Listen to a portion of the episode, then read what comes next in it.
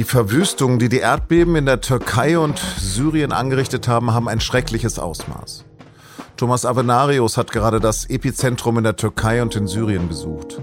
Der SZ-Korrespondent in Istanbul berichtete auf dem Punkt, dem Nachrichtenpodcast der Süddeutschen Zeitung, über die unglaublichen Zerstörungen von Leid, Wut und Verzweiflung. Am Mikro ist Lars Langenau. Merhaba. Für die Weltgesundheitsorganisation ist es die schlimmste Naturkatastrophe in Europa seit einem Jahrhundert. Der Bedarf an umfassender Hilfe für die vielen Erdbebenopfer im türkisch-syrischen Grenzgebiet sei riesig und wachse mit jeder Stunde. Zehntausende Häuser in der uralten Kulturregion sind vor acht Tagen zerstört worden, ganze Stadtteile wegradiert. Zehntausende sind tot und immer mehr Leichen werden aus den Trümmern geborgen. Auch wenn noch vereinzelt Überlebende gefunden werden, schwindet mit der Zeit die Hoffnung. Viele Rettungsteams sind am Wochenende wieder abgereist, wie auch die deutsche Hilfsorganisation ISA. Mit einem ihrer Ärzte haben wir vergangene Woche in der Türkei gesprochen. Er hat gesagt, wir hören das dann auf, wenn kein Hund mehr anschlägt. Und die Hunde schlagen kaum noch an. Genauso schlimm ist es jenseits der türkischen Grenze in Syrien. Auch dort war unser Türkei-Korrespondent Thomas Abenarius vergangene Woche unterwegs. Mit ihm habe ich über seine Erlebnisse gesprochen und ihn zunächst gefragt, welche Szenen sich in seinem Gedächtnis festgesetzt haben. Ja, das ist schwer zu sagen. Das waren überwältigende Eindrücke. Ich habe sowas in meinem Leben noch nie gesehen. So großflächig verteiltes Leid, das ist im Grunde genommen wie in einem Kriegsgebiet. Nur, dass nicht geschossen wird, aber die Zerstörungskraft eines Erdbebens, die ist so von, wie von großflächigen Bombenangriffen. Das ist ganz, ganz furchtbar. Und wenn man dann all diese Menschen sieht, die völlig hilflos davor stehen, dann, dann beschäftigt einen das. Das ist ja ein unfassbar altes Kulturgebiet dort. Da stehen Gebäude, die sind tausende von Jahren alt. Du bist auch durch die türkische Metropole Antakya, den, das historische Antiochia gereist. Was ist denn davon noch vorhanden, von diesen alten Gebäuden? Also es ist ja nicht so, dass die Städte komplett platt sind, sondern ein guter Teil der Gebäude ist eingestürzt und der Teil der Gebäude, die noch steht, ist zum größten Teil so stark beschädigt, dass er dann auch abgerissen werden muss. Was die Altstadt von Antakya angeht, kann man, glaube ich, schon sagen, dass sie so ziemlich komplett kaputt ist. Auch runter zum Fluss hin. Wie man das wieder aufbauen will, das wird eben nicht mehr das sein, was es mal war. Das wird eine Kopie werden, wenn überhaupt. Und genauso wichtig wie die Altstadt mit ihren historischen Städten ist für die Menschen, die dort leben, natürlich der Wohnraum. Die Leute haben kein Dach mehr über dem Kopf und es wird ein Riesenproblem sein, diese Hunderttausenden von Menschen, die jetzt ihr Obdach verloren haben, irgendwo unterzubringen in der Türkei. Und dazu kommt, dass insgesamt, glaube ich, um die 15 Millionen Menschen von diesem Erdbeben betroffen sind oder von diesem doppelten Erdbeben, denn es waren ja zwei Beben zeitversetzt um neun Stunden, die die Menschen getroffen haben. Und wir müssen uns vorstellen, dass das eine Region ist, die etwa halb so groß ist wie ganz Deutschland. Das ist ein riesiges Gebiet, was dann auch erklärt, warum die Hilfemaßnahmen an einigen Stellen völlig unzureichend waren und an anderen Orten besser funktioniert haben. Also man muss sehr gerecht sein, was das Ausmaß dieser Katastrophe angeht. Das ist, glaube ich, in Deutschland fast unvorstellbar. Wenn wir uns erinnern, wie wir im Ahrtal gekämpft haben, um ein ganz, ganz kleines und sehr übersichtliches Gebiet nach einer Katastrophe in den Griff zu kriegen, dann kann man sich vorstellen, was hier in der Türkei los ist. Du schreibst ja eindrücklich, dass die Hunde jetzt auch nicht mehr anschlagen oder nur noch ganz selten. Ist dort jetzt nur noch Leichengeruch vorherrschend? Ja, ich meine, dieses Beben liegt jetzt eine Woche zurück. Das kann nach menschlichem Ermessen unter den Ruinen kaum noch jemand erleben. Trotzdem werden immer wieder Menschen gefunden, zum Teil ganz, ganz kleine Kinder, Säuglinge, alte Menschen, Rentner. Und man kann sich nicht vorstellen, wie die überlebt haben. Ich fand sehr eindringlich, was eine Frau der BBC erzählt hat, die mit ihrem Säugling überlebt hat. Ich glaube, vier oder fünf Tage nach dem Einsturz ihres Hauses. Und sie beschreibt eben, wie sie da vom Erdbeben überrascht wird und von ihrem Mann und ihrem Sohn getrennt werden und sie ist mit dem Säugling im Schutt begraben und begreift nach einer Weile, dass sie sich selber nicht helfen kann und sagt dann, ich habe dann einfach angefangen äh, stillzuhalten und zu, zu hören, was draußen passiert. Und dann hat sie so lange gewartet, bis die Geräusche näher gekommen sind, bis die Hunde näher gekommen sind.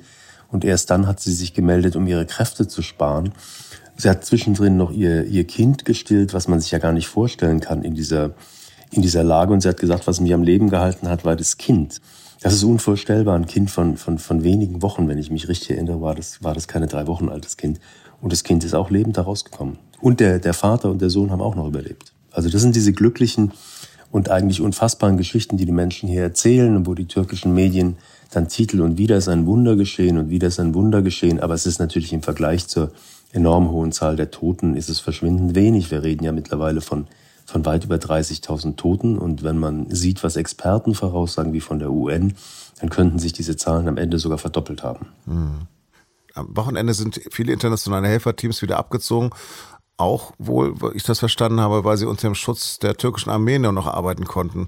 Was ist da passiert? Warum richtete sich gegen Helfer die Wut? Ich glaube, die internationalen Helferteams, die dann zum Teil anders und zum Teil auch besser ausgerüstet sind als der türkische Katastrophenschutz AFAD, die hatten eine Aufgabe, solange es darum ging, Menschen noch zu retten, die noch am Leben waren. Bei den Aufräumarbeiten brauchen die Türken diese Hilfe nicht. Das können sie auch sehr, sehr gut alleine machen. Aber die Stimmung in der Bevölkerung ist natürlich angesichts dieser Katastrophe so gereizt, dass sie dann auch gegen die Helfer manchmal aggressiv geworden sind, die Menschen, die da über Tage und Nächte im Freien stehen vor den Ruinen und wissen, ihre Angehörigen sind da drunter und, und, und mit jeder Minute sinkt die Überlebenswahrscheinlichkeit. Da, da werden die Menschen gereizt, da werden die Menschen auch aggressiv, auch gegenüber den Medien. Also viele Journalisten haben in letzter Zeit auch berichtet, dass es Schwierigkeiten gab. Für uns gab es auch mal Schwierigkeiten, wo uns dann die Polizei helfen musste, was sie sehr, sehr gut gemacht hat. Aber ich würde das den Menschen nicht unbedingt übel nehmen, denn, denn es ist ja nur einfach furchtbar. Man steht davor und weiß, der eigene Vater, die eigenen Kinder liegen da drunter da, da verliert man die Nerven. Das, das kann man diesen Menschen eigentlich nicht übel nehmen. Gegen wen richtet sich denn die Wut? Du hast ja auch den türkischen Präsidenten Erdogan bei seinem Besuch dort gesehen. Ja, ich habe Erdogan gesehen, als er in Pasarcik vorgefahren ist. Ich persönlich fand, er hat das nicht schlecht gemacht. Erdogan ist ja ein Politiker, der mit den Menschen sehr gut umgehen kann, der keine Angst vor Menschen hat, der direkt auf sie zugeht. Es kam auch Kritik, aber er hat es geschafft, das irgendwie im Rahmen zu halten die, die ganze Kritik hat natürlich eine politische Ebene und hat eine, eine menschliche Ebene. Die politische Ebene, das wird sich klären, da kann man der türkischen Regierung wohl, wohl schwere Vorwürfe machen. Hier wurde mangelnder Katastrophenschutz betrieben, das muss man sagen. Und es wurde nach dem letzten schweren Erdbeben im Jahr 1999, da war Erdogan noch nicht an der Macht, da wurde eine sogenannte Erdbebensteuer eingeführt, die für den Katastrophenschutz aufgewendet werden sollte. Die ist aber wohl in allen möglichen anderen Kanälen versickert, nicht unbedingt nur durch Korruption, sondern auch für andere Haushaltsposten verwendet worden. Da hat man schlicht nicht genug getan und der türkische Katastrophenschutz ist auch nicht auf einem modernen Niveau, das muss man sagen, das sieht man auch. Und dann gibt's die, die nicht politische Ebene, das ist die alltägliche äh, Ebene, wenn die Menschen davor stehen. Ich habe ein griechisches Team gesehen, das geholfen hat, und sein Bestes gegeben hat und trotzdem kamen die, die Angehörigen und haben rumgeschrien und gesagt, warum macht ihr nichts und was soll das und es wird doch alles nichts und ihr seid nur der Show will. Ich glaube, in solchen Situationen kann man nichts anderes erwarten. Das ist einfach eine furchtbare Tragödie. Da verlieren viele Leute die Nerven. Und die politische Klärung dessen, was da vorgefallen ist, die wird lange, lange dauern und in der Türkei möglicherweise nicht so transparent verlaufen, wie dies nötig wäre. Aber es gab ja wohl auch riesige Probleme mit Schwarzbauten. Natürlich hat die Türkei, was die Bauwirtschaft angeht, viele, viele Probleme, die man auch der, der Regierung ankreiden muss. Das ist einmal die enge Verbindung zwischen der Bauwirtschaft und der Regierung von Präsident Erdogan, der ja sehr viel in den 20 Jahren seiner Herrschaft als Premierminister und als Präsident gebaut hat, der die Infrastruktur des Landes enorm verbessert hat durch bauliche Maßnahmen, also Flughäfen, Brücken, Straßen, Autobahnen, all diese Dinge, Kindergärten, Sozialeinrichtungen. Aber da ist beim Bauen ist, ist die Bauwirtschaft sehr mächtig geworden und hat dann natürlich immer auf Gewinnmaximierung geachtet und die erreicht man dadurch, dass man schlechter baut und den Beton schlechter macht und die Armierungen schlechter macht.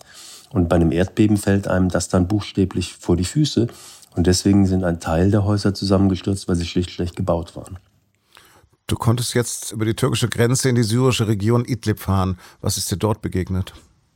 Ja, Idlib ist natürlich nochmal ein ganz spezielles Trauerspiel, diese Rebellenhochburg, wo sich der mittlerweile klägliche Rest des syrischen Aufstandes gegen Bashar al-Assad verschanzt hat. Die ist ja sowieso seit zehn Jahren äh, Flüchtlingsgebiet und Katastrophengebiet und wird nur noch von außen von der UN am Leben gehalten. Und es gibt dort auch keinen eigenen Katastrophenschutz. Es gibt nur die Weißhelme, die bei den Bombardierungen durch die russische Luftwaffe helfen. Aber das ist kein Katastrophenschutz mit schwerem Gerät. Das sind einfach sehr, sehr mutige Menschen, die in die Bombentrümmer gehen und versuchen zu retten, wen sie retten können. Aber großflächig ganze Gebiete zu räumen, das ist eine ganz, ganz andere Frage. Und die können die Leute auch nicht ins Ausland bringen. Früher hätte man vielleicht wenn es nur Syrien betroffen hätte, vielleicht sagen können, die ganz schwer Verletzten dürfen in die Türkei. Aber die türkischen Krankenhäuser sind voll in dieser Region. Die haben selber mit ihren eigenen Problemen zu kämpfen. Und der, der Gesundheitsminister von Idlib, den ich interviewt habe, der hatte mir dann gesagt, über die Grenze kommen nur noch die Leichen der Syrer, die in der Türkei umgekommen sind. Wir kriegen keine Hilfe, wir kriegen nur Tote, weil die Türken die, die toten Syrer in ihre Heimat schicken. Und internationale Hilfe geht nur an das Regime von Assad? Naja, also politisch-diplomatisch betrachtet ist Assad nach wie vor der, der Präsident dieses Landes und die Vereinten Nationen müssen mit ihm verhandeln und müssen mit ihm agieren.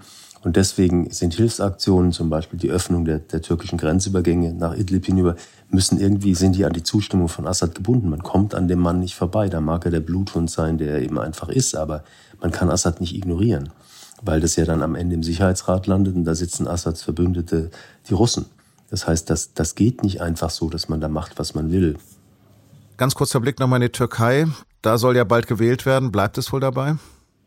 Also die Anzeichen verdichten sich, dass die Wahl verschoben wird und so sehr man Erdogan auch misstrauen mag, aber unter diesen Umständen kann man gar nicht wählen. Wenn, wenn ein Gebiet von der Größe zerstört ist, kann dort nicht gewählt werden. Es geht jetzt nur noch darum, um wie viele Monate diese Wahl verschoben wird. Thomas, herzlichen Dank für deine Einblicke. Danke dir. Tschüss. Die wichtigsten Reportagen von Thomas Avenarius habe ich in den Shownotes verlinkt. In der Ukraine ist es nicht wie Krieg, sondern es ist Krieg. Und es gibt Anzeichen dafür, dass die für den Frühling erwartete Offensive der russischen Armee möglicherweise schon begonnen hat. Die russische Söldnergruppe Wagner soll in der umkämpften Stadt Bachmut laut britischem Verteidigungsministerium weiter vorrücken. Seit Monaten ist die Kleinstadt im Osten der Ukraine so schwer umkämpft, dass nur noch Ruinen stehen sollen. Trotzdem sollen sich in Bachmut noch etwa 5000 Zivilisten aufhalten. Einst haben da 70.000 Menschen gelebt.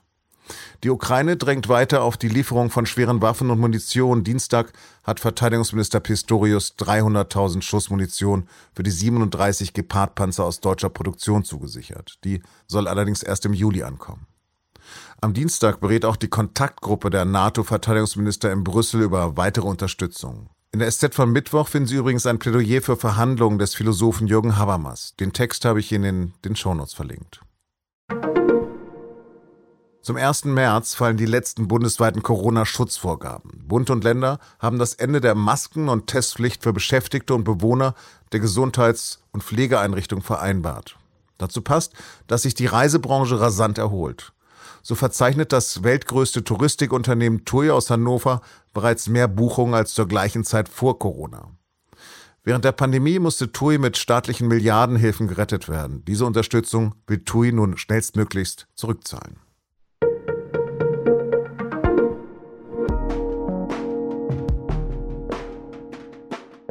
Vier unbekannte Flugobjekte haben US-Kampfjets seit dem 4. Februar abgeschossen. Waren da vielleicht doch nicht die so friedliebenden Marsianer drin, wie in dem wunderbaren Streifen Mars Attacks? Er nicht. Die Sprecherin von US-Präsident Joe Biden musste aber ernsthaft klarstellen, no, again, no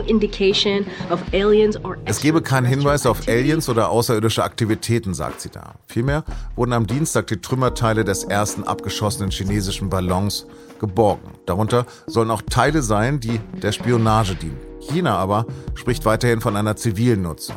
Tja, wie dem auch sei, Redaktionsschluss für Auf dem Punkt war 16 Uhr. Produziert hat die Sendung Jakob Arno. Vielen Dank fürs Zuhören, bleiben Sie uns gewogen und Gülle Gülle.